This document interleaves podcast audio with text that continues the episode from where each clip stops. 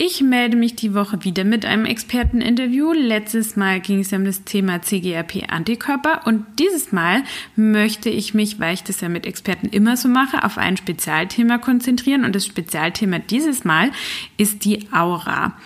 Dazu habe ich mich mit Markus Dahlem unterhalten von der Migräne-App M-Sense.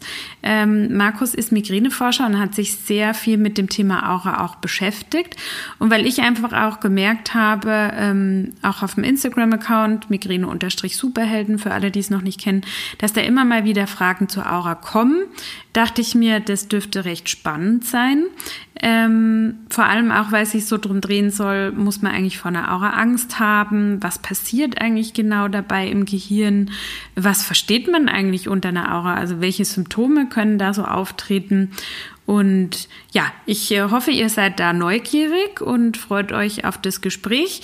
Das dauert äh, dieses Mal ein bisschen länger, aber ich kann euch sagen, dranbleiben lohnt sich. Ähm, es ist nämlich wirklich sehr, sehr interessant. Ich wünsche euch viel Spaß.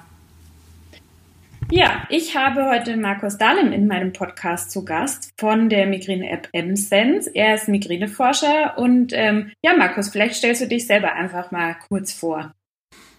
Ja, hallo Bianca. Ich bin, wie du schon gesagt hast, äh, Migräneforscher. Das Besondere daran ist vielleicht, dass ich nicht Arzt, sondern Physiker bin. Ähm, ich bin während meiner Diplomarbeitszeit, was schon ziemlich lange her ist, äh, mehr durch einen Zufall also auf das Thema Migräne gekommen. Ich leide also nicht selber drunter. Äh, ist mittlerweile über 20 Jahre her, bin immer dabei geblieben, weil ich einfach von der Krankheit fasziniert war, von der Reichhaltigkeit der, der Symptome. Was ich überwiegend gemacht habe, war Computermodelle, was im Gehirn schief läuft und den verschiedenen Formen. Da reden wir wahrscheinlich ja noch drüber. Der Migräne ist ja ein Krankheit mit verschiedenen Ausprägungen, mit Aura, ohne Aura, chronische Migräne, episodische Migräne. Äh, und in diesen verschiedenen Krankheitsformen zu schauen, was, was passiert da im Gehirn. Das hat mich als, als Physiker oder Naturwissenschaftler immer interessiert. Mhm. Das äh, finde ich auch spannend ähm, und total gut, dass wenn jemand selber keine Migräne hat, ähm, dass er doch erkennt, wie, wie vielfältig und wie faszinierend das sein kann. Ich persönlich ähm, bin ja immer wieder fasziniert von der Aura, ähm, die einer Migräneattacke vorgeht. Und ähm, du bist da, glaube ich, ja auch wirklich Spezialist, gerade was die Forschung zur Aura angeht. Ähm, vielleicht kannst du mal so ein bisschen erklären, ja, wie kann sich eine Aura überhaupt bemerkbar machen und ähm, was hast du so in dem, was du bisher dazu untersucht hast, rausgefunden? Hm, da bin ich ganz bei dir. Es ist wirklich die Aura-Symptomatik gewesen, die mich so absolut fasziniert hat äh, über, über die Jahre. Es kamen dann schon andere Sachen dazu. Was wir jetzt mit einer Migräne-App machen, geht ja auch nochmal mehr so in den Lebensstil und, und Sachen, wo ich auch nochmal gelernt habe, dass es noch ganz viele andere Aspekte der Migräne gibt. Aber es, es war die Aura. Äh, zuerst einmal, was, was passiert da im Gehirn? Es ist super, super spannend. Aber was natürlich jetzt erstmal äh, für den Betroffenen und die Betroffene wichtiger ist, wie, wie äußert sich dann das, was im Gehirn betrifft? Also deine Frage, wie, äh, wie, wie äh, merkt man das? Was, was ist eine Aura? Und da gibt's relativ viel Verwirrung auch, weil es gibt noch andere Vorboten. Das heißt, die Aura selber ist auch ein Vorbote, mhm. obwohl man diesen Begriff gerade deswegen nicht benutzen sollte, sondern eben nennen wir sie halt Aura, so, so ist sie in der Migräne beschrieben. Äh, und ist festgelegt auf wirklich ein relativ enges Zeitfenster von fünf Minuten bis zu einer Stunde. Äh, Komme ich gleich aber nochmal drauf zu sprechen. Während andere Vorboten, die können bis zu zwei, manchmal sogar drei Tage vorher sein. Also sprich, es ist ein kurzes Fenster von sehr, sehr spezifischen Vorboten äh, und nicht diese ganz äh, mehr allgemein Vorboten, wo man schon mal sagt, ich könnte mir vorstellen, in drei, vier Stunden oder auch am nächsten Tag. Das wäre dann in der Regel keine Aura. So, was passiert jetzt in diesem kurzen Fenster? Da hat man Reiz- oder Ausfallerscheinungen, sage ich jetzt mal so auf einer ganz allgemeinen Ebene. Eine Reizerscheinung ist immer, wenn du irgendeinen Sinn dir nimmst, nimm mal den Sehsinn, dann siehst du etwas, was da nicht ist. So eine Reizerscheinung ist zum Beispiel ein Zickzackmuster zu sehen, eine visuelle Halluzination. Das Zickzackmuster ist nicht da. Wenn ich jetzt genau wäre, müsste ich Pseudo-Halluzination sagen, weil man meistens weiß, äh, dass das halt eben nicht echt ist, dass das nicht zur Welt gehört. Äh, eine Ausfallerscheinung ist genau das Gegenteil. Etwas, was im Gesichtsfeld ist, sieht man nicht mehr. Also immer diese, diese Kombination. Und meistens ist eine Aura auch eine Kombination von beiden. Das heißt, erst die, erst die Reizerscheinung, das Zickzackmuster, das läuft dann meistens im Gesichtsfeld von, von, von der Mitte nach außen hin. Und dort, wo es gerade vorbeigelaufen ist, ist eine Ausfallerscheinung.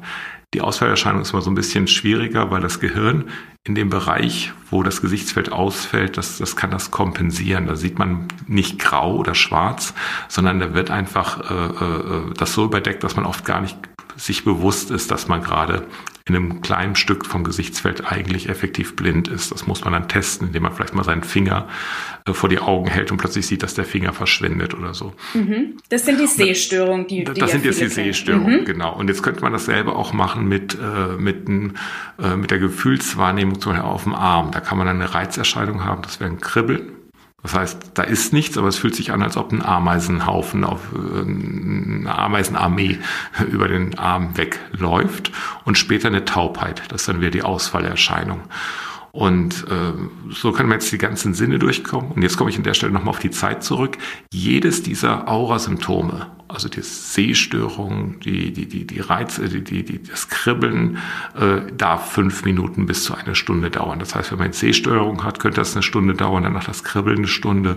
Und jetzt hat man vielleicht nochmal eine Wortfindungsschwierigkeiten, äh, dann darf das auch eine Stunde dauern. Das heißt, die Auraphase kann schon länger als eine Stunde sein, aber jedes einzelne Aurasymptom sollte immer nur eine Stunde andauern. Wenn das länger andauert, ist es zumindest mal ungewöhnlich, könnte also auch keine Migräne-Aura sein, sondern was anderes.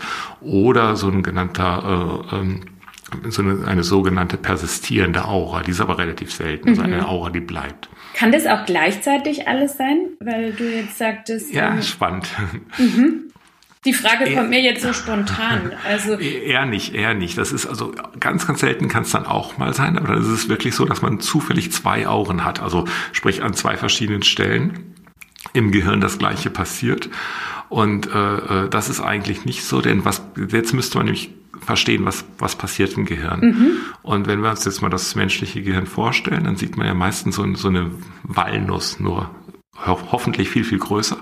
Also so ein, so ein, so ein, so ein äh, ja, walnussförmiges Gebilde. Und die äußerste Schicht, die ist so zwei bis fünf Millimeter dick, das ist die sogenannte Großhirnrinde. Wenn du die jetzt auffaltest, dann ist die so groß wie so ein Viertel Quadratmeter, also so ein halber Meter mal ein halber Meter groß. Und was jetzt, äh, also, und auf diesem großen Fläche sind kleinere Teilflächen, die sind teilweise nur so groß wie eine, eine Scheckkarte zum Beispiel für das Sehen zuständig. Das heißt, auf, auf diesem ähm, äh, Viertel Quadratmeter sind gewisse Gebiete für das Sehen zuständig, ähm, andere für das Sprechen zuständig, wieder andere für das Fühlen und durch diese Gebiete läuft ein Störungsprozess durch. Und wenn du jetzt eine, sagst, ich habe zwei Augen gleichzeitig, dann müsste eben sozusagen auf diesem Viertel Quadratmeter auf der einen Stelle eine Störung laufen und gleichzeitig in der anderen. Das ist aber Zufall. Normalerweise hat man eigentlich wirklich nur einen Störungsprozess, äh, der eben initial irgendwo startet, dann ein Stück durch die, äh, durch, durch die Großhirnrinde hindurch wandert und irgendwann auch wieder abebbt. Dass das zweimal gleichzeitig passiert ist, ja, wäre ein kurioser Zufall. Mhm. Das heißt also entweder ich habe Sehstörungen oder ich habe ähm, diese, diese Kribbel oder, ähm, ähm, ja, oder so Taubheitsgefühle. Ähm, mhm. Oder was hatten wir gerade noch gesagt? Ähm, ja, Sprachstörung. Genau, Sprachstörung, genau. Ja. Gibt es eigentlich noch was? Ähm, no, doch, noch ganz viel.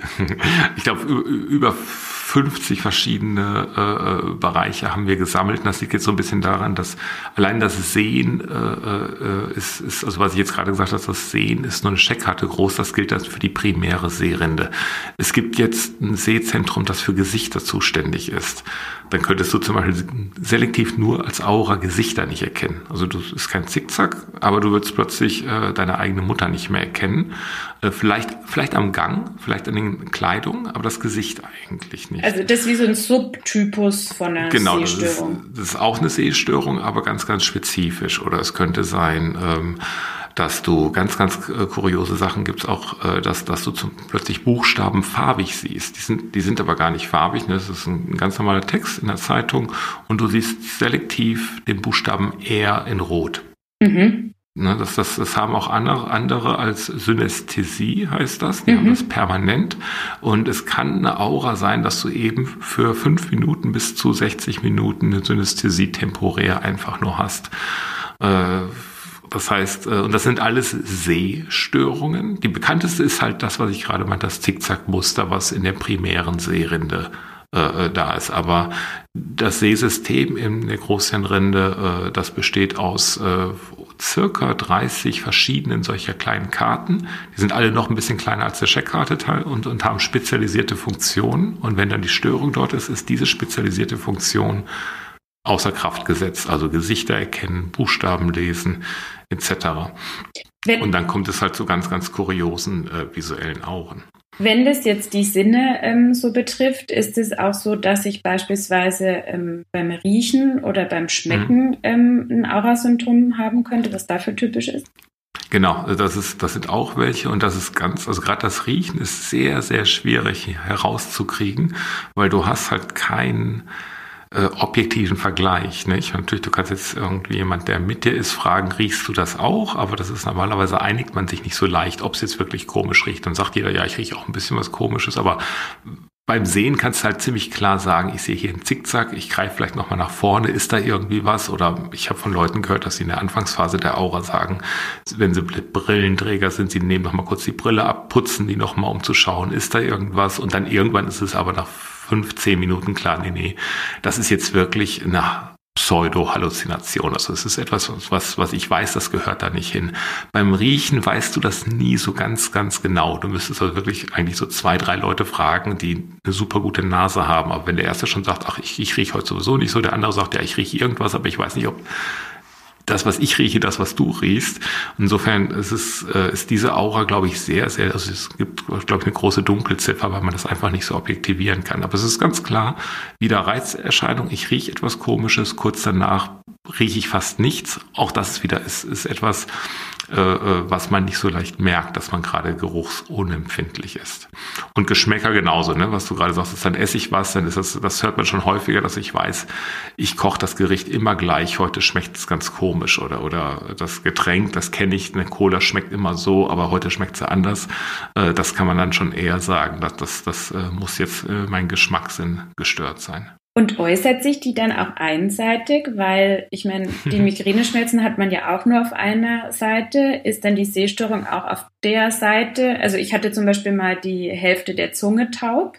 Also mhm. wirklich, als hätte mir jemand in der Mitte ähm, ein Lineal hingelegt. Ähm, mhm. Und die eine Hälfte war taub und die andere nicht. Ähm, Gibt es sowas öfter, dass wirklich nur die Hälfte, also die Seite, die betroffen ist beispielsweise, oder vielleicht auch gerade die gespiegelte, ähm, dann das Thema ist? Oder ist es meistens dann auf beiden Augen? Also gut, bei der Sprachstörung kann man es nicht wirklich unterscheiden. Genau, es gibt so ein paar Störungen. Es gibt sogar Sehstörungen, die dürften sogar im, im gesamten Gesichtsfeld sein, weil das dann so höhere Areale sind, die fürs gesamte Gesichtsfeld zuständig sind. Aber Sehen könnte zum Beispiel nur auf der rechten Seite sein. Bei den äh, äh, äh, äh, somatosensorischen Augen, also das Kribbeln oder die Zunge, ist es ganz klar, dass es in der Regel wirklich halbseitig ist. Es ist mhm. ganz, ganz selten, dass beides betroffen ist. Und, und jetzt ist die ganz, ganz spannende Frage, ist es die gleiche Seite oder die andere Seite von dem halbseitigen Kopfschmerz, was mhm. du ja auch schon gefragt hast. Äh, ipsilateral und kontralateral nennt man das äh, in, in der Fachsprache. Und hier ist jetzt das Seltsame, dass das nicht, bisher zumindest nicht eindeutig immer äh, äh, gleich berichtet wird. Das heißt, das geht ein bisschen, zumindest die Berichte in der Literatur, äh, ja, äh, durch, durcheinander. Das heißt, beides kann vorkommen und das ist auch ein ganz, ganz großes Puzzle, äh, das ich schon mit vielen Fachleuten besprochen habe, weil wir würden eigentlich sagen, es sollte auf der Gegenseite sein. Äh, es gibt keinen Grund, warum das mal so, mal so ist. Das scheint aber nicht konsistent durchgehend so zu sein und wirft eigentlich ein paar ganz spannende Fragen auf, mhm. die die heute noch ungeklärt sind. Ähm, wir haben ja so ein bisschen schon angeschnitten, was da eigentlich im Gehirn passiert. Also, dass es so mhm. verschiedene Felder gibt, ähm, ja, die dann betroffen sind. Ähm, mhm. Ist es damit schon im einfachen Sinne erklärt oder ähm, was passiert eigentlich bei einer Aura im Gehirn? Im, Im ersten einfachen Sinne, denke ich, ist es erklärt. Wenn man jetzt natürlich wissen möchte, was genau was passiert in dem Feld jetzt selber. Das, also, das ist ja jetzt, wie gesagt, das, das diese, diese äh, ein Viertel Quadratmeter große äh, Hirnrinde, die ja nochmal gewunden ist, äh, besteht jetzt ja aus Nervenzellen. Ne? Ich, ich hatte, glaube ich, gesagt, zwei bis fünf Millimeter dick. Hinten ist sie ein bisschen dünner, vorne wird sie dicker. Äh, und diese Nervenzellen sind geschichtet, äh, nochmal in fünf Schichten. Und jetzt könnte man gucken, was passiert genau in diesen Nervenzellen und was, was, äh, was, was läuft da schief. Und jetzt auch, warum wandert das da durch? Weil wir hatten ja schon, das ist dann von der Sehstörung, vielleicht damit fängt es an und eine Stunde später ist es dann Kribbeln. Also nicht gleichzeitig, aber aufeinanderfolgend kann es schon sein. Das heißt, das allererste, was immer mit den Gehirnzellen lokal passiert an einer Stelle, passiert irgendwann bei den Nachbarn und irgendwann nochmal bei den Nachbarn. Aber es ist wirklich, es das nennt man manchmal auch Migränewelle. Es geht so eine Erregungswelle durch diese Großhirnrinde durch. Und das kann man sich jetzt erstmal ganz, ganz naiv äh, vorstellen, dass die Zellen übererregt sind und dann benutze ich manchmal die Analogie von der Laola-Welle im Fußballstadion.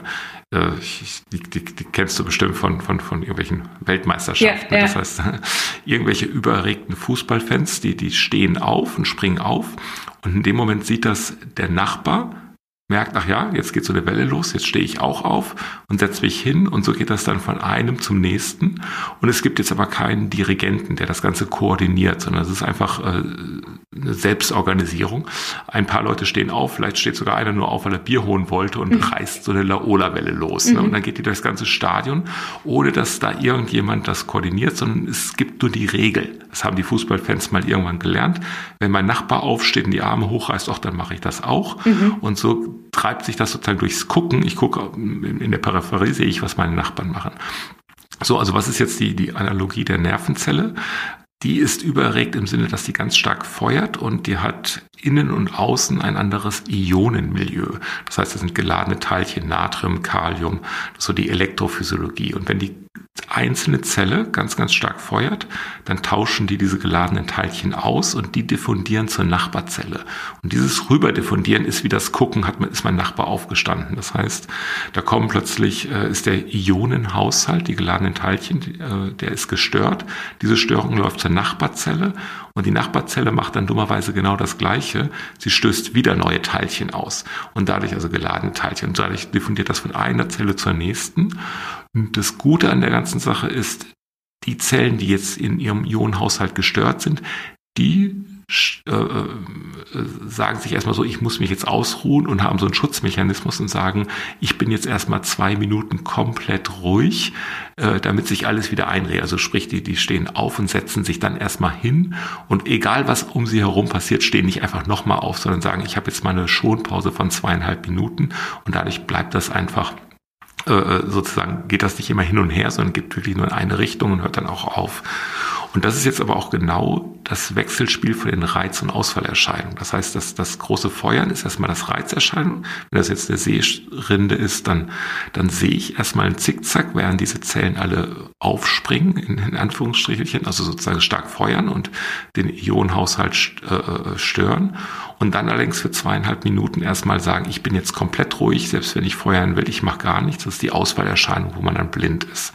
Und dieser Prozess, der ist, den könnte man jetzt auch tiefer erklären und, und die Elektrophysiologie und was in der Membran genau passiert. Aber der ist wirklich mittlerweile, so, so 10, 20 Jahre, sehr, sehr gut verstanden, auch im Computermodell.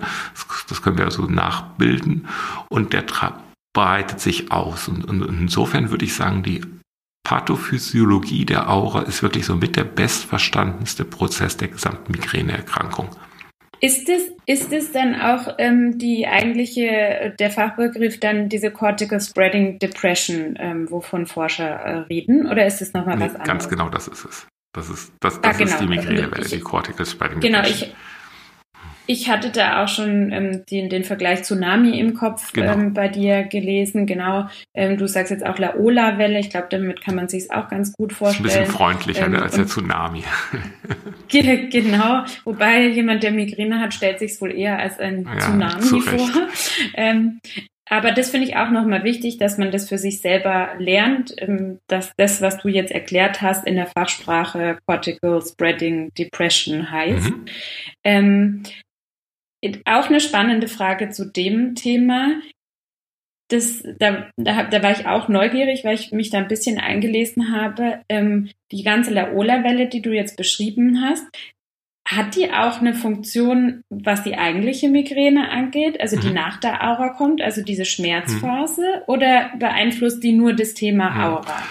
Da gehen jetzt auch wieder die Meinungen weit auseinander, oder was heißt weit auseinander? Die sind genau in zwei Lager geteilt, sollte man sagen. Die einen sagen, ja, das hat sie, nämlich die Welle äh, verursacht den Schmerz, und die anderen sagen, nein, das ist nicht so.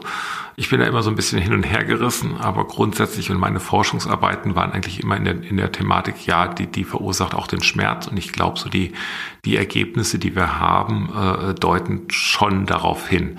Es gibt eben auch andere Ergebnisse, muss man jetzt wirklich genau interpretieren. Es ist auch noch ein, ein wirklicher Richtungsstreit in der Migräneforschung. Was sagen die? Die sagen, dass die, die Laola-Welle oder der Tsunami, die Cortical Spreading Depression, also, dass die, wie kann die den Schmerz auslösen? Die sagen dann, dieser gestörte Ionenhaushalt, den wir gerade hatten, der bleibt nicht einfach in der Hirnhaut, sondern der diffundiert senkrecht nach oben in die Hirn, äh, in, in, in der Großhirnrinde. Jetzt habe ich schon gesagt, der bleibt nicht in der Großhirnrinde, mhm. der diffundiert Richtung äh, Schädelknochen, nämlich in die Hirnhaut. Die Hirnhaut umschließt das äh, Gehirn dann. Also Diffundiert heißt äh, wandern, wandern genau, eigentlich, genau, oder? Genau, das genau. heißt, ne, mhm. äh, äh Diffusion ist der Prozess, wenn ich irgendwo einen Tropfen blaue Tinte in ein Glas rein tue, aber nicht rumrühre, dann ist so nach, nach verteilt sich das nach äh, in langer, langer Zeit. Es dauert also ein bisschen. Wie gesagt, wenn man nicht rumrührt, dann dauert das lange. Und genauso habe ich eben jetzt äh, äh ein paar äh, in, zwischen den Nervenzellen äh, äh, geladene Teilchen, die da normalerweise nicht sein sollten. Die sollten in der Zelle sein und die gehen jetzt auch zurück in die Zelle. Die werden zurückgepumpt, aktiv transportiert und gleichzeitig allerdings auch über die äh, Blutgefäße diffundieren, die also verteilen die sich äh, weiter nach außen in die in die umgehende Hautschichten, die Hirnhaut. Und die Hirnhaut selber ist schmerzempfindlich, das Gehirn selber nicht. Also die, die graue Substanz. Und wenn die dann in der Hirnhaut ankommen, können die dort dort äh, Entzündungsprozesse verursachen und die Entzündungsprozesse äh, dann den Migräneschmerz. Was wir auch ganz gesichert wissen, ist, dass der Migräneschmerz wirklich von den Hirnhäuten stammt äh, von den Nervenfasern, die die Hirnhäute äh, äh innervieren, also von dort aus Schmerzen melden.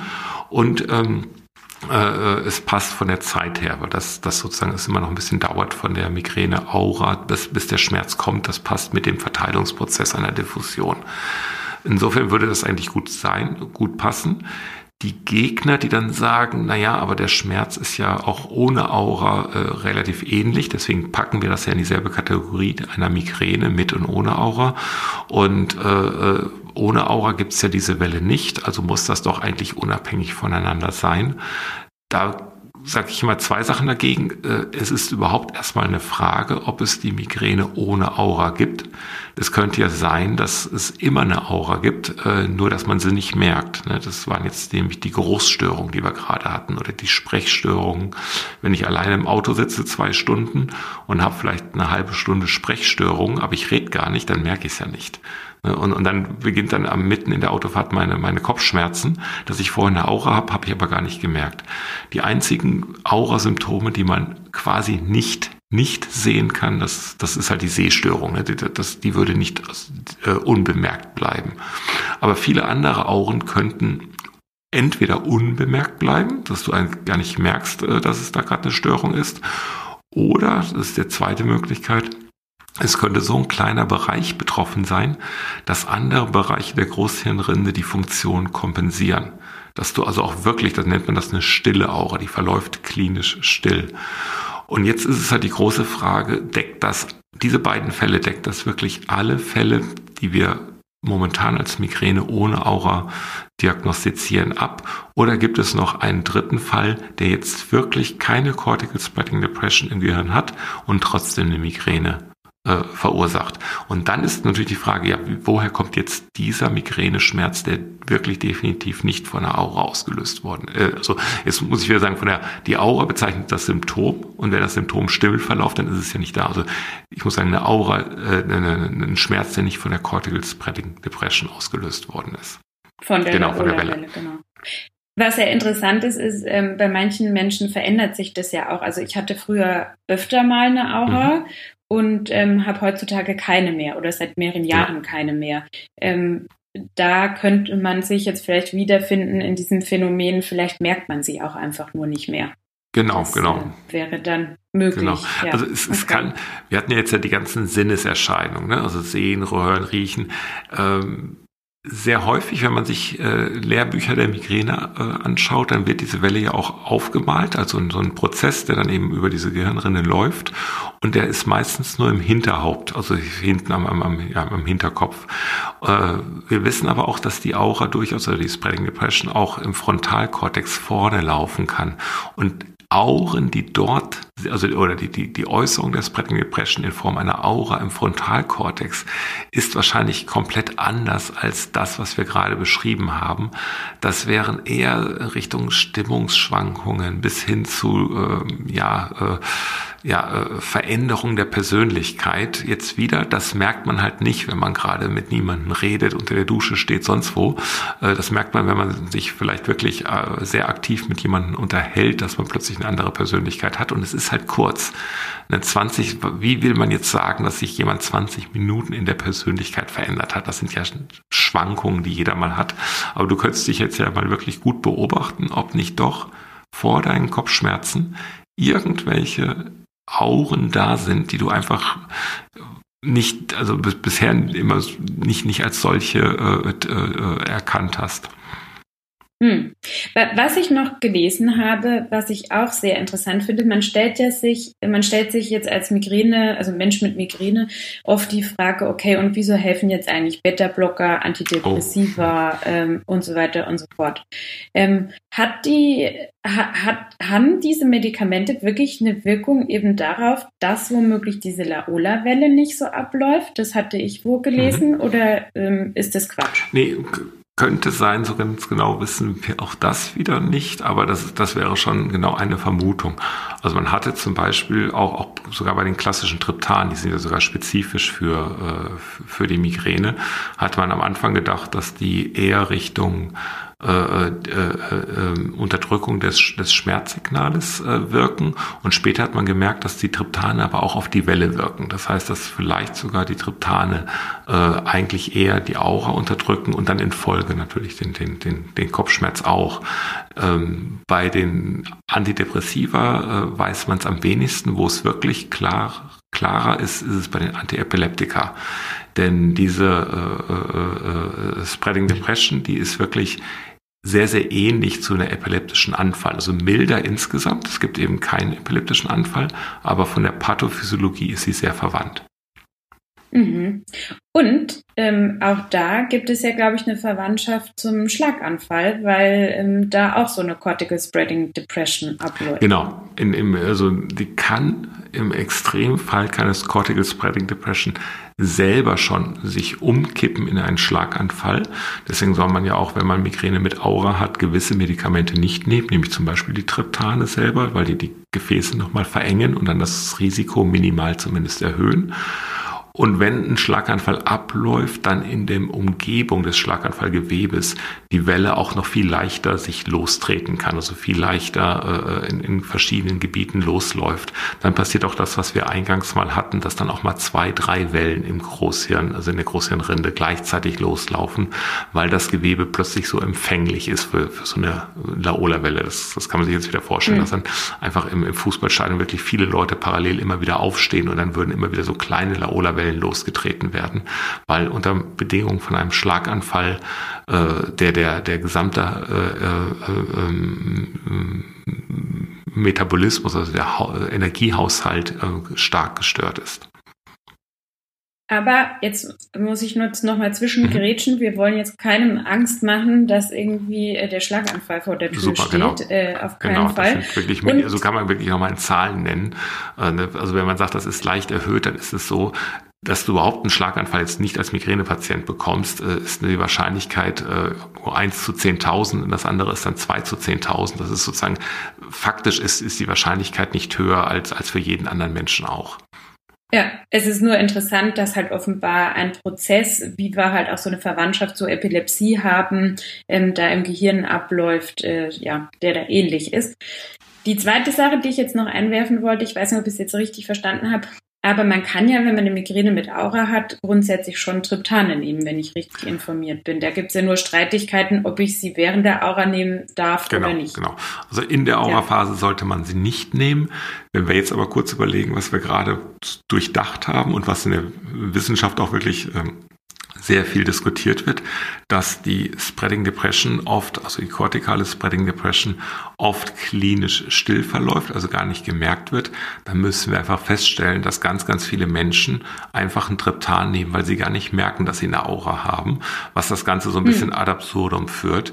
Äh, trotzdem muss natürlich ganz klar der der, der Ratschlag heute bleiben, bitte äh, diese Medikamente nicht in der Aura-Phase nehmen. Das ist einfach der, quasi die, die, die offizielle Verlautbarung des Beipackzettels. Ähm, gleichzeitig, wie gesagt, kann man sich fragen, äh, bei wie vielen Menschen passiert das eigentlich nicht, weil sie eben klinisch still verläuft. Ich hatte dich nur vorhin ein bisschen falsch verstanden, weil sich das anhörte, als hätten, also als wären Triptane für Menschen mit, mit Aura jetzt nicht so dolle, aber das hattest du auf die Aura-Phase selber. Oh, genau, absolut, genau. Da. Genau, okay. Ähm, die, äh, wobei, ähm, ist es, was du vorhin sagtest auch, dass die Triptane auch diese Cortical Spreading Depression oder hat die Laola-Welle beeinflussen. Da müsste man dann ja eigentlich wieder denken, ja, dann helfen die ja womöglich. ja, genau, deswegen, das ist so ein bisschen äh, äh, ein Widerspruch. Verwirrend. Genau. Äh, ja. Jetzt ist immer die Frage, äh, an welcher Stelle genau diese, diese Welle äh, genau beeinflusst und, und was äh, passiert. Aber im Prinzip äh, ist wissen wir zumindest aus, aus Experimenten, dass die die Welle auch beeinflussen. Das ist aber übrigens auch jetzt nichts bei der Migräne Besonderes, bei vielen anderen Krankheiten auch. Wir wissen ganz, ganz häufig gar nicht, wie Medikamente eigentlich wirken, weil der Körper ist halt ganz, oder das Gehirn in dem Fall, aber Gehirn und Körper, ein ganzheitliches äh, äh System und natürlich gibt es ganz viele Rückkopplungen etc. Also es ist, muss man fairerweise auch dazu sagen, ganz äh, alle Medikamente wirken in mehr oder weniger halt auf, auf ganz viele Prozesse, zumindest minimal. Äh, und trotzdem sollten wir jetzt wirklich bei dem forschen, nicht, dass jetzt äh, der, der oder die ein andere Hörerin sagt, ach ja, dann nehme ich das jetzt mal vorbeugend oder in der Auraphase ganz klar Finger weg davon. Äh, ähm, aber als, als ich sage jetzt mal theoretische Frage und, und auch eine Frage für die wissenschaftliche Forschung, für die medizinische Forschung, um dann vielleicht wirklich irgendwann mal neue Nutzungsregime für Medikamente zu eröffnen, ist das auf jeden Fall spannend. Hm. Ähm, wir waren jetzt gerade so ein bisschen beim, beim Thema Angst, ähm, äh, auch eben wegen Schlaganfall und ähm, ja, insgesamt Medikamente nehmen und so während der Aura-Phase. Ähm, muss man denn vor einer Aura grundsätzlich Angst haben äh, oder äh, Nee, ja, gewöhnt genau. man sich daran einfach, weil man weiß, es ist ein Migränesymptom. Man muss vielleicht nur abgrenzen, wie äußert die sich, ist es so wie sonst oder ja. anders? Nee, ist, genau, schön, dass wir das auch nochmal ansprechen. Äh, man gewöhnt sich vielleicht wirklich nie dran, das kann ich nicht beurteilen, weil ich es selber noch nicht hatte. Das würde ich dann auch verstehen, dass jemand sagt, da kann ich mich einfach nicht dran gewöhnen. Aber wir wissen, es geht immer wieder vorbei. Also insofern, und es ist, bleiben auch keine bleibenden Schäden da. Also man hat das untersucht, Menschen, die sehr, sehr äh, lange Migräne mit Aura haben, unterscheiden die sich strukturell irgendwo äh, von Menschen, die gar keine Migräne haben oder Migräne ohne Aura. Man sieht da ganz leichte Unterschiede, es sind aber keine Schäden, sondern man kann vielleicht irgendwo feststellen, dass dieser Prozess Spuren hinterlässt, aber in keinster Weise Spuren, die äh, auf irgendeine Symptomatik, äh, also dass man Gedächtnis schlechter wird oder dass sonst irgendwas ist ist. Das heißt, das ist wirklich sehr, sehr gut untersucht. Das ist nichts, was, äh, was bleiben muss. Ich habe eben mal ganz kurz erwähnt, es gibt die persistierende Aura. Visual Snow ist das mhm. manchmal auch genannt. Da hat man so wie, als ob es die ganze Zeit schneit oder ähnliche Sachen. Das ist dann wirklich dauerhaft. Das ist eine der wenigen Ausnahmen. Extrem selten. Gibt es in Deutschland nur wenige Fälle. Also sprich, das gibt's schon, das soll man nicht verheimlichen, aber wie gesagt, sehr, sehr, sehr unwahrscheinlich. Und dann ganz spannend, äh, ist jetzt vielleicht nicht so ein super Riesentrost, aber auch dort ist es irgendwann dann doch wieder komplett vorbei, diese Fälle. Das, also den, den, die persistierende sind Auren, äh, die länger als sieben Tage anhalten. Da gibt's also so ein diagnostisches Fenster von, wir haben ja gerade gesagt, ein Symptom visuell darf nur eine Stunde sein. Also bei zwei Stunden noch gar keine äh, Sorgen haben, dann ist das mal außergewöhnlich lang. Und erst dann, wie gesagt, riesengroßes Fenster von einer Stunde bis sieben Tage, dann kriegt man eine Diagnose persistierende Aura. Und dann haben wir ein paar Fälle, wo diese persistierende Aura nach zwei Jahren plötzlich auch wieder vorbei ist und auch wieder alles. Also so, selbst für diese Menschen gibt es ganz klar Hoffnung. Ähm, und wie gesagt, und die meisten, äh, also die Wahrscheinlichkeit in eine persistierende Aura äh, reinzugeraten, ähm, super gering. Äh, insofern sollte man von der Aura-Symptomatik gar keine Angst haben. Ich kenne einige Neurowissenschaftler, Gehirnforscher, die äh, sogar das ganz spannend finden, die Aura, weil sie sagen, äh, sie, sie haben sozusagen einen Einblick, wie ihr Gehirn arbeitet. Und das trifft es eigentlich ganz gut, weil, weil wir wirklich, also, also auch äh, wir in unserer Forschung, wo ich beteiligt war, haben darüber gelernt, wie das menschliche Gehirn auch im gesunden Zustand arbeitet, weil gewisse Regionen ausfallen. Das, das, das, das, das macht also sozusagen, die Migränepatienten sind für uns auch ganz hilfreich, um überhaupt zu verstehen, wie unser Gehirn funktioniert. Das ist dann so ein bisschen rückwärts. Genau. Ich, ich vergleiche okay, das immer ja. mit, ich, ich bin völlig unfähig, wie, wie so ein Auto funktioniert, habe ich wirklich null Ahnung, wenn ich die Motorhaube aus, aufmache. Aber wenn jetzt was kaputt wäre beim Auto, ne, irgendein Schlauch ist, ist gebrochen und dann läuft was raus, in dem Moment dann kann ich mal kurz gucken und dann sehe ich, ach ja, was da rausläuft, ist offensichtlich die Scheibenwischerflüssigkeit. Und dann weiß ich, dieser Schlauch war für die Scheibenwischer. Bevor es nicht kaputt ist, dann könnte das die Benzinleitung sein. Ich habe keine Ahnung, wo die entlangläuft beim Auto.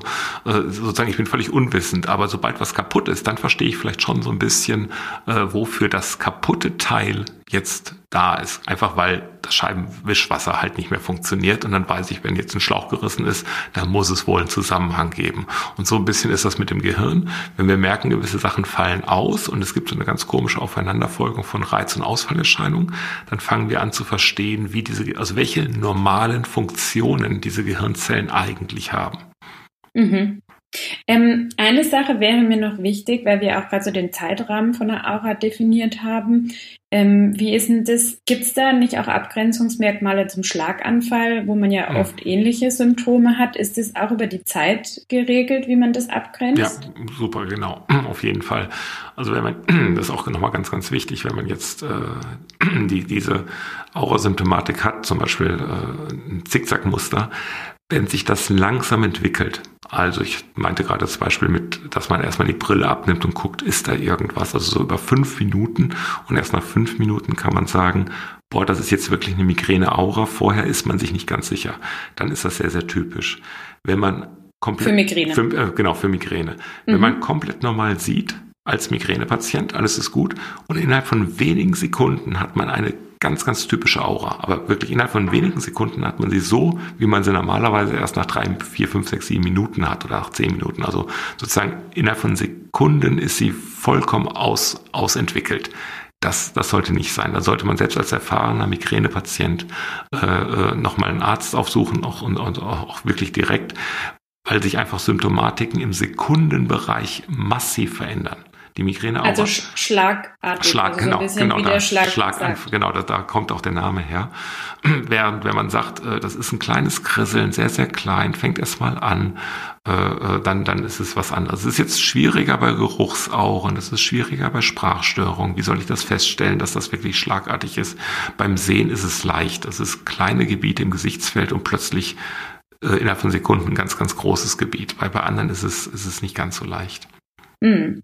Ich sage immer ähm, dazu, das hatte ich glaube ich letztens in der Folge auch gesagt, also sobald einem etwas anders vorkommt wie die bisherigen Male, ähm, sollte man einfach hellhörig werden und auf jeden Fall dann irgendwie einen Arzt aufsuchen. Gen das, genau.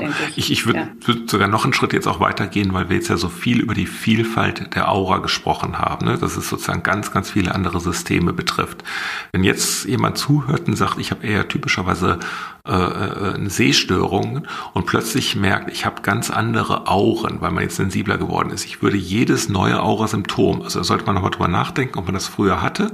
Wenn man sich erinnert, ich hatte früher auch immer Sprachstörung, dann, dann passt das gut. Aber wenn man sagt, nee, eigentlich hatte ich nicht und ich habe plötzlich Sprachstörung, dann sollte man sozusagen für jede neue Symptom auch nochmal mit dem Arzt das abklären, egal ob das jetzt auch langsam entsteht. Äh, insofern, das ist alles typisch, kein, muss man keine Angst haben, aber man sagt, wann immer sich die Symptomatik der Aura doch irgendwie ändert über die Zeit, sollte man es nochmal überprüfen lassen. Wie gesagt, mhm. normal, völlig normal, das passiert. Ähm, aber dann nochmal gehen, sagen, auch früher waren es mehr Sehstörungen, jetzt ist es mehr äh, Sprachstörungen, jetzt ist es mehr ein Kribbeln, äh, dass man das einmal ab gecheckt hat. Gilt übrigens bei den Kopfschmerzen genauso. Ne? Also auch der Migräne-Kopfschmerz äh, hat eine Vielfalt von, von Charakteristiken und es wäre immer noch eine Migräne. Der muss nicht äh, zum Beispiel äh, äh, einseitig sein, der kann auch beidseitig sein. Äh, wenn dann andere Merkmale stimmen, dann wäre es eine Migräne. Und wenn sich jetzt der, die Charakteristik des Kopfschmerzes ändert, obwohl es nach wie vor immer noch eine typische Migräne wäre, nur eine anders typische Migräne, auch das sollte man äh, äh abklären lassen. Also mhm. quasi ist eigentlich relativ leicht, weil man immer sagt, ich, ich kenne meine Form der Krankheit und wenn die sich jetzt dann doch signifikant ändert, das nochmal absprechen. Genau, das sage ich auch immer. Einmal zu viel zum Arzt gehen ist besser als einmal Absolut, zu wenig. absolut, genau. Genau. Ähm, Gibt es denn einen Unterschied, das ist auch manchmal verwirrend, ähm, zwischen Augenmigräne, von der manche Leute reden, und Aura? Oder ist das eigentlich das Gleiche? Genau, auch, auch ein guter Punkt. Ich habe da sogar mal, ich weiß das jetzt gar nicht mehr auswendig, aber meine äh, Literaturrecherche gemacht so eine Korpusanalyse, wann dieser Begriff Augenmigräne überhaupt äh, entstanden ist. Und das kann man ganz gut nachvollziehen, dass der so aufgekommen ist, ich glaube so 150 Jahre her. Dann hat er so eine, äh, äh, eine Peakzeit gehabt und mittlerweile geht er zum Glück auch wieder zurück, denn das ist nicht klar, was damit gemeint ist.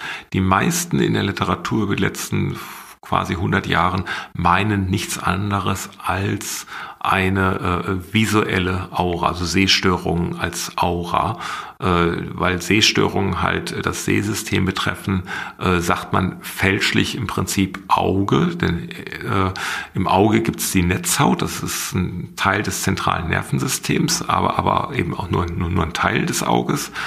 Ähm, und äh, ja, es ist vielleicht natürlich ein ganz passender Begriff, der ist sehr sprechend. Das heißt, ich verstehe total, wenn, wenn Menschen, die unter Sehstörungen leiden und vielleicht sogar den Begriff mal gehört haben, dass, dass sie dabei bleiben, weil das so passend ist und so mit ihrem Arzt kommunizieren.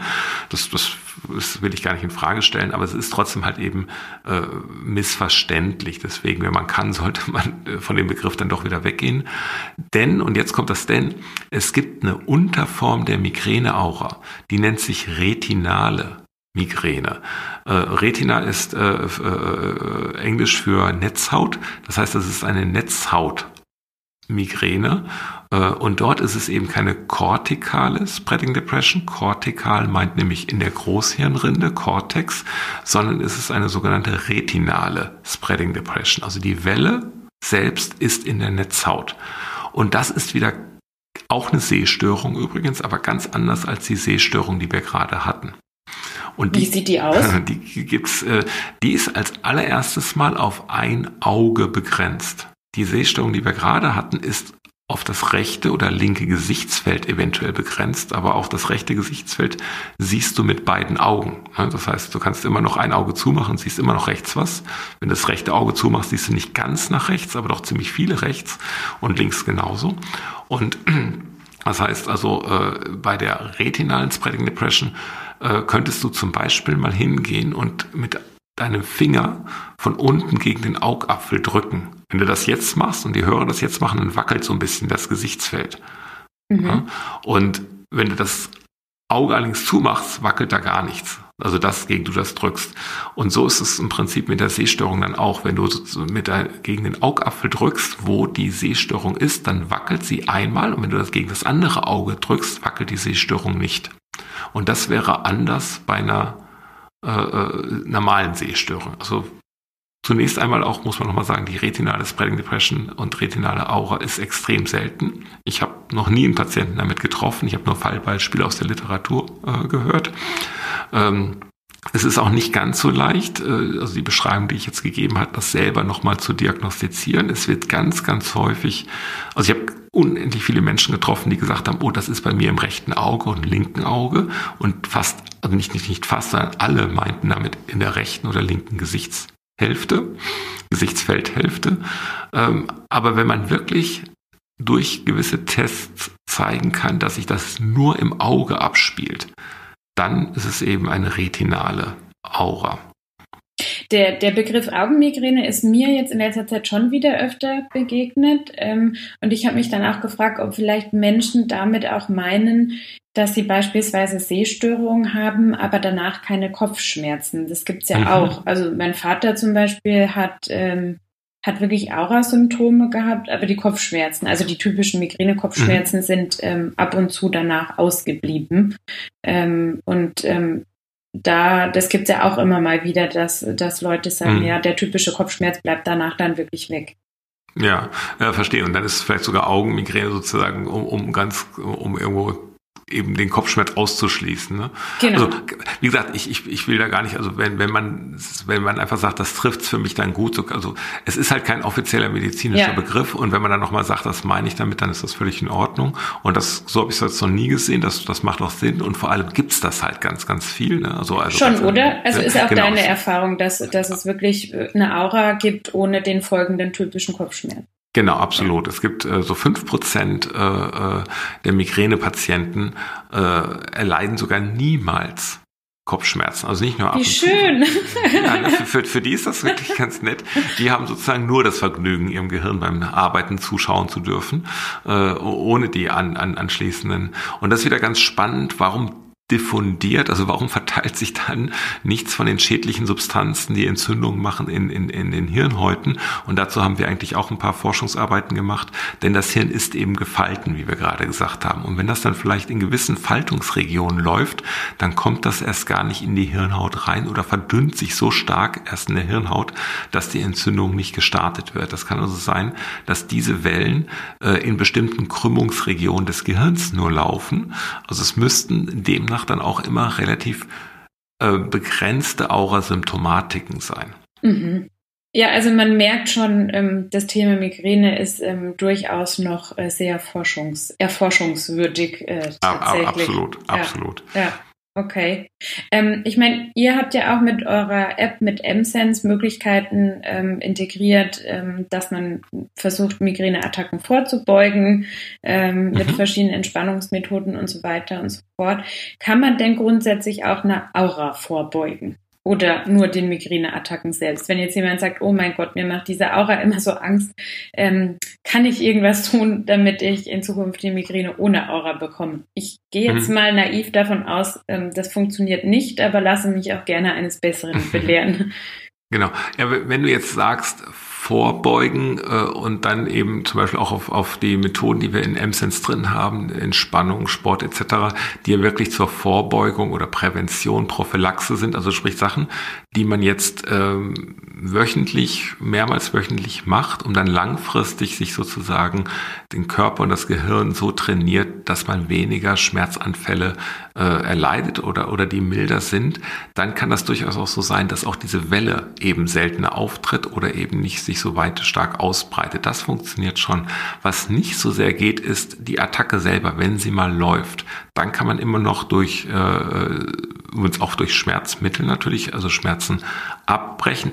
Ebenso, und das geht auch übrigens mit Entspannungsmethoden oder, oder Imagination deutlich schlechter, sozusagen eine Akuthilfe digital zu geben, geht nicht so gut. Also man kann jetzt nicht progressive Muskelentspannung machen, um, um, um Schmerz zu unterdrücken. Im Gegenteil, es könnte sich sogar eher verschlimmern, wenn man in der Attacke eine, eine Muskelentspannung macht. Es gibt aber, das haben wir in M-Sense schon, auch Methoden, die kommen mehr aus der Hypnose, wo man so versucht, sich nicht auf den Schmerz so zu konzentrieren, den wegzudenken, sage ich jetzt mal. Und all diese Prozesse können wir vielleicht mal darauf eingehen, wie das jetzt beim Schmerz funktioniert, die würden bei der Aura definitiv nicht funktionieren. Mhm. Also akut kann man eine Aura nicht mehr stoppen. Diese Welle, dieser Tsunami, wenn er mal da ist, ist, ist unstoppbar stoppbar, der, der, der ebbt aus zum Glück von selbst, aber den kann man weder mit Medikamenten noch mit irgendwelchen äh, äh meditativen Techniken etc. Äh, äh, eingrenzen. Aber insgesamt die Bereitschaft des Körpers, Attacken auszubilden, mhm. sei es mit oder ohne Aura, äh, das ist wiederum relativ unabhängig. Also es ist nicht so, dass die progressive Muskelentspannung nur auf Attacken ohne Aura wirken würde. Das wirkt auf beide. Ja, genau. Und wenn man auch sagt, wenn man immer noch nicht so genau weiß, ob vielleicht die Laola-Welle ja. ähm, wirklich nicht an der ganzen Migräne beteiligt ist, ähm, wenn es doch alles irgendwie zusammengehört, dann ist ja logisch, dass wenn ich äh, insgesamt mach, Sachen mache, die, die vorbeugend sind, dass das dann ja auch ähm, ja, da genau. auch wegbleibt. Genau, genau, genau, ja. genau, richtig. Okay. Ähm, eine Sinnfrage noch. Ähm, hat die Aura irgendeinen bestimmten Sinn und Zweck, mhm. dass ich wenigstens sagen könnte, ja, es hat was äh, Gutes? ähm, Wahrscheinlich nicht in der Art und Weise, wie die Welle sich sozusagen in der Größe ausbreitet. Also die Frage ist ja dann in dem Sinne erstmal, äh, hat die kortikale Spreading Depression einen gewissen Sinn, ne? dass, dass, dass dieses pathophysiologische Phänomen vielleicht äh, hilfreich ist. Und nicht in der Form, dass das, äh, äh, ja genau, die, die Welle an sich das hat. Was nicht ganz klar ist und wieder eine spannende Sache ist, dass wenn die Welle eben keine Welle wäre, sondern lokal begrenzt wäre. Also nicht unbedingt jetzt eine Nervenzelle. Da wird das Bild ein bisschen mit dem, mit dem Mann im Fußballstadion oder auch mal der Frau im Fußballstadion stimmt nicht. Also es ist nicht äh, eine einzelne Zelle, sondern ich sage jetzt mal ein Verbund von vielleicht 100 Zellen gleichzeitig, wenn die aufstehen und sich wieder hinsetzen, also durch diesen Prozess hindurchgehen, das könnte durchaus so ein, so ein gesunder Reset sein. Das heißt also, es könnte sein, dass auch im gesunden Gehirn bei Nicht-Migränikern ständig Gehirnzellenverbünde so einige hundert. Also so klicken auf, quasi? Genau, so also sich also gehen einmal durch diesen äh, Prozess äh, durchgehen, aufstehen, sich hinsetzen, also einmal durch diesen Prozess, das ist im Prinzip ein Entladungsprozess, sich komplett entladen und wieder neu aufladen. Und dass der einzige Unterschied bei der Migräne ist, dass sozusagen die, die Fortpflanzung des Prozesses das Pathologische ist und nicht so sehr der Prozess selber. Also wie, wieder bei bleiben wir bei dem Beispiel, ich hoffe, das ist sozusagen halbwegs verständlich, im Fußballstadion, dass die Leute ab und zu mal aus, aufstehen, sich räkeln und wieder hinsetzen, ist eigentlich völlig gut, damit man sozusagen körperlich entspannt bleibt, also die Zelle jetzt flexibel bleibt und am Leben bleibt. Und der Pathologie ist eher, dass der Nachbar sich dadurch angestoßen mhm. fühlt, auch aufzuspringen. Und das ist scheinbar das Pathologische. Also der Nachmachereffekt. Genau. Und jetzt könnte man natürlich sagen, naja, wenn das so ist, dann ist das Pathologische zwar, dass, der, dass die Leute mitmachen, aber trotzdem werden dann bei Migränikern häufiger mal die Leute aufspringen und sich hinsetzen und das ist halt ein, ein, ein Reset, also so ein, so ein sich wieder ein, einmal entspannen und vielleicht hat das schon etwas für die Flexibilität der, der, der, der Zellen da. Es gibt ja schon manche Leute, die behaupten, dass das Migränegehirn an sich äh, schneller ist, besser Informationen verarbeitet. Und das könnte schon da der Fall sein. Das ist aber hochgradige Spekulation. Was nicht so sehr Spekulation ist, dass man sozusagen durch diesen Prozess einmal hindurch, äh, dass die Zellen das automatisch machen, ohne dass es sich ausbreitet. Da, dafür gibt es sehr gute Indizien und dass das auch vorteilhaft ist. Mhm. Das klingt so ein bisschen wie die äh, Reha oder der Urlaub für die Zellen. ja, ja, ja, ja, genau. Es ist einmal halt so ein wirklich so ein einmal komplett durchchecken. Mhm. Alles verändert sich, äh, alles wird mal ein- und ausgeschaltet. Äh, das, das ist schon, wenn es eben nur lokal bleiben würde, eine gute Sache. Mhm. Ja, gut. Dann ähm, weiß ich, hast du noch irgendwas zu ergänzen, wo du sagst, das findest du gerade auf dem Gebiet momentan ähm, irre, irre spannend? äh, fällt mir spontan nicht ein, aber ich fand es jetzt überhaupt erstmal wieder total spannend, über das Thema zu reden. Das ist etwas, was mich ja wirklich in der Forschung lange beschäftigt hat. Und ich finde, über die Aura wird viel zu wenig gesprochen, was, was da alles passiert. Mhm. Äh, äh Oliver Sacks hat das mal in seinem Buch die, die Enzyklopädie der Neurologie bezeichnet, weil quasi alles, was was in der äh, äh, Neurologie passieren kann, kann quasi im Kleinen bei der Migräne-Aura passieren, weil, weil sozusagen diese Störung in, in den verschiedenen Bereichen des Gehirns passiert und dann hat man eben verschiedene Symptome.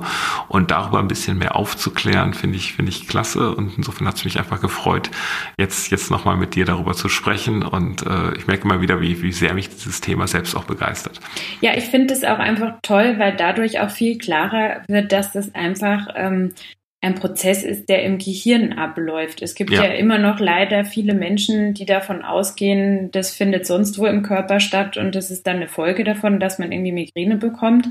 Ähm, und äh, gerade wenn man das jetzt eben, auch wenn es manchmal vielleicht ein bisschen schwere Kost ist, aber wenn man das dann schon so verständlich ähm, äh, erklärt oder wenn man versucht, es verständlich zu erklären, was wirklich mhm. im Gehirn passiert, ist es, glaube ich, für viele Leute auch hilfreich, sich das klar zu machen, dass da wirklich was passiert und nicht irgendwie mein verspannter Rücken das Problem ist. Ja, genau. das ist genau der entscheidende Punkt. Ja. Migräne ist eine absolut ernstzunehmende neurologische Erkrankung, was jetzt bei der Epilepsie zum Beispiel noch nie jemand bezweifelt hat, bezweifeln ja, würde. Zukünftig. Das sage ich immer wieder. Und, ja. und, und, und, und dass das die Migräne ist, ist die, die Aura, ist das ganz klare Zeichen, dass das in die exakt gleiche Kategorie reingehört. Mhm. Und, und in dem Sinne ist es eben wichtig, dass diese Aufklärung auch gemacht wird. Ja, also die Migräne hat echt ein Imageproblem.